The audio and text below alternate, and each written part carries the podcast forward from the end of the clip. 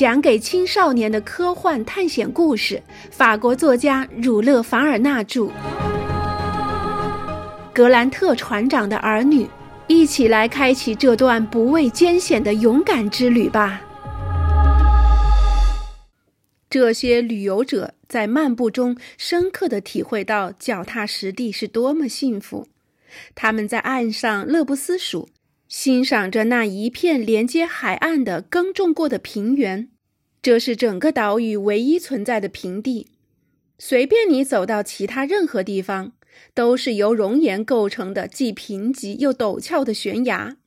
在那里居住着无数只呆头呆脑的企鹅和硕大的信天翁。人们认真观察了那些熔岩之后，便顺势登上那一片平原。只见那里到处流淌着汩汩的溪水，这哗哗的溪水恰是来自圆锥形山巅上融化的积雪。翠绿的灌木丛中，鸟儿争鸣，百花争艳，给大地带来无限的生机。许多的当地话叫可赛的高大木本韦科植物和一棵高二十英尺的独一无二的鼠李树，在牧场的万绿丛中显得格外抢眼。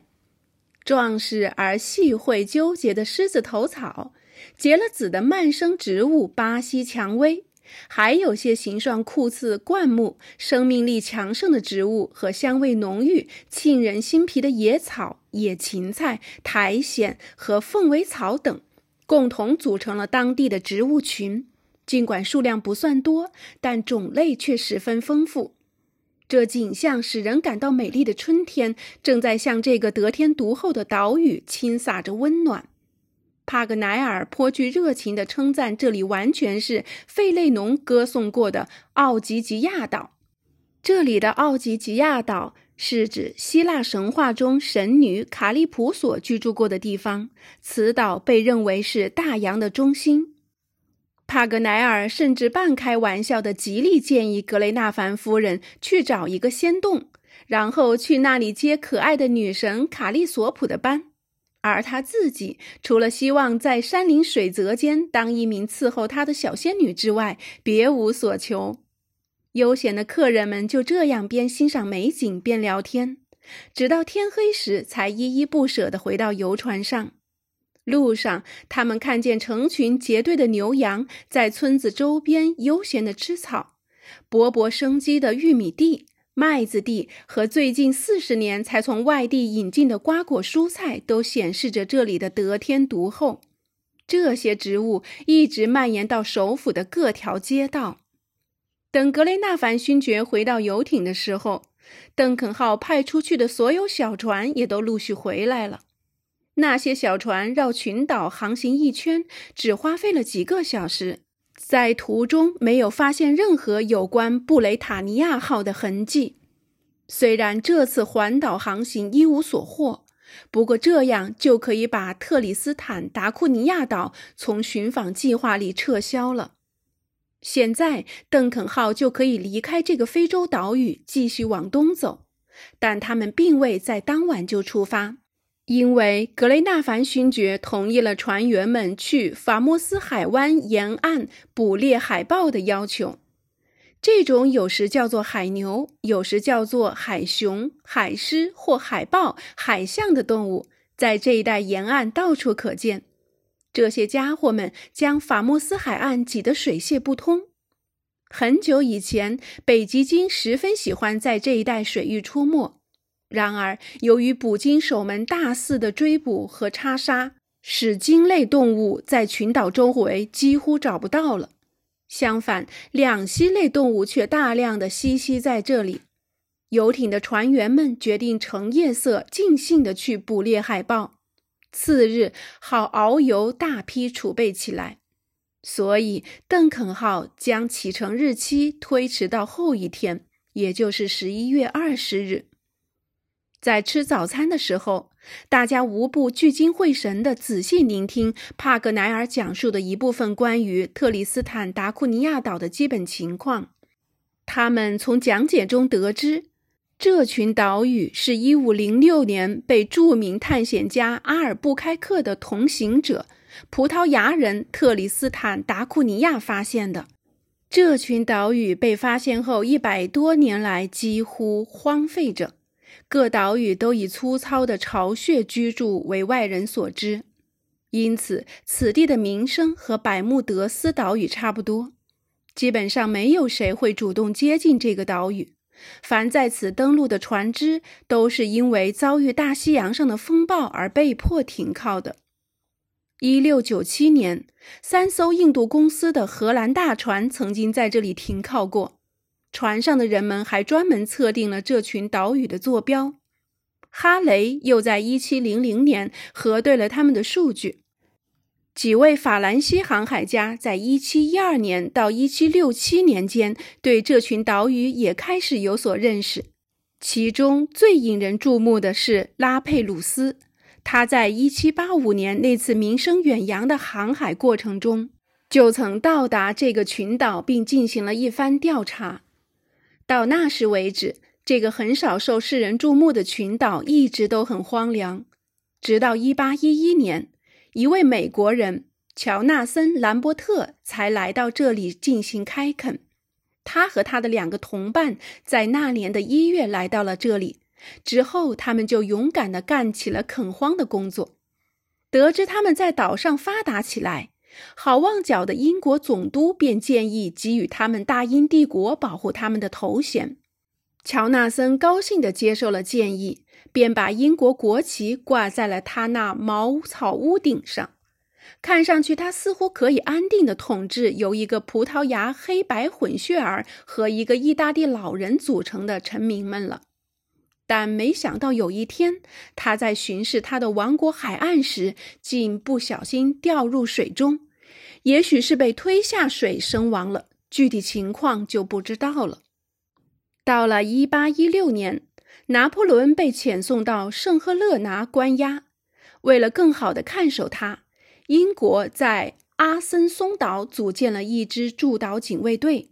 同时，也向特里斯坦达库尼亚岛派了驻岛警卫队。特里斯坦的驻军就是由一队霍吞托特族的士兵和好望角派来的一连炮兵组成的。这支队伍一直驻守在那里，直到1821年圣赫勒拿的囚徒拿破仑去世以后，所有官兵又回到了好望角。帕格奈尔补充道。不过，当时有一个欧洲人留了下来，他是一个下士，苏格兰人。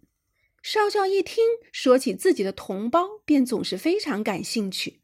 他激动地说：“哦，有一个英格兰人。对，这个英格兰人叫威廉·格拉斯。”帕格奈尔回答道：“他同他的妻子和两个霍托托特族人在岛上一起留下来。”不久之后，又有两个英国人前来加入苏格兰人的留守队，一个是泰晤士河上的渔夫，另一个则是水手。他们曾在阿根廷军队里当过龙骑兵。最后，在1821年，布朗敦伊霍尔号失事后，一个幸存的乘客带着他年轻的妻子来到特里斯坦岛寻求生存。于是，1821年。这个岛屿上总共有两个女人和六个男人。到了1829年，岛上数量已经增加到六个女人和七个男人，还有十四个孩子。到了1835年，这个数字又出人意料地上升到四十人。如今，这里的人口已比以前增加了三倍。格雷纳凡勋爵说：“国家就是这样逐步形成的嘛。”帕格奈尔接着说：“为了让特里斯坦达库尼亚岛的历史更为充实，我还要补充一点东西。我认为这个岛屿与胡安费尔南德斯岛差不多，应当以鲁滨逊岛式的名称而闻名于世。后来又有两名水手被抛弃在胡安费尔南德斯岛。”与之相似，也有两位学者差点流落在特里斯坦达库尼亚岛上。一七九三年，我的一个同胞，博物学家沃贝尔·迪伯提图阿尔，在这个岛上采集植物标本，由于太过专注，竟不知归路。幸好他在轮船船长命令起锚时赶到了。另一位是在1824年，我亲爱的格雷纳凡勋爵，您的同胞，一位非常娴熟的素描画家，他竟被遗忘在岛上长达八个月，因为他搭乘的轮船船长在出发去好望角时，竟忘记他还在陆地上。那可真是名副其实的马虎船长啊！少校插嘴调侃道：“帕格奈尔，此人肯定是您的亲戚吧？”地理学家回答道：“少校，尽管这船长不是我的亲戚，但他应该当我的亲戚。”几个人的闲谈就这样结束了。夜里，邓肯号船员们打猎行动收获不小，他们击杀了大约五十头肥肥的海豹。既然格雷纳凡勋爵同意他们打猎了，也就不能阻止他们从中获益。他们第二天整整一天都在熬制这值钱的两栖动物的油，并将它们的皮剥下来。船上的乘客们当然又趁机利用这一整天的停泊时间，奔到岛上再次尽情地游览一番。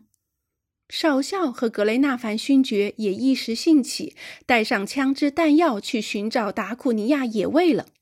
他们在散步当中，不知多久就走到了山脚下。眺远望去，漫山遍野都是火山岩渣，黑色而又多孔的熔岩、风化了的碎片，以及火山爆发后留下的碎屑。山脚在那些乱七八糟、摇摇欲坠的岩石堆中格外显眼。因此，英国船长卡米恰埃尔就理所当然地认为，这其实是一座死火山。几位猎手很远窥见了几头野猪，少校击毙了其中一头，而格雷纳凡勋爵只打了几对黑竹鸡。船上的厨师可以利用它们做一些非常美味的烤野味串儿。在远处高高的山顶上，还有几只山羊隐约可见。而那些野山猫，它们不仅傲慢，还很彪悍，连狗见了都有些害怕。野山猫繁殖的速度十分迅速，成群结队，将来总有一天要变成独特的猛兽。所有的船员和乘客都在晚上八点整准时回到了船上。就在当天夜里，邓肯号离开了它再也不能重建的特里斯坦达库尼亚岛。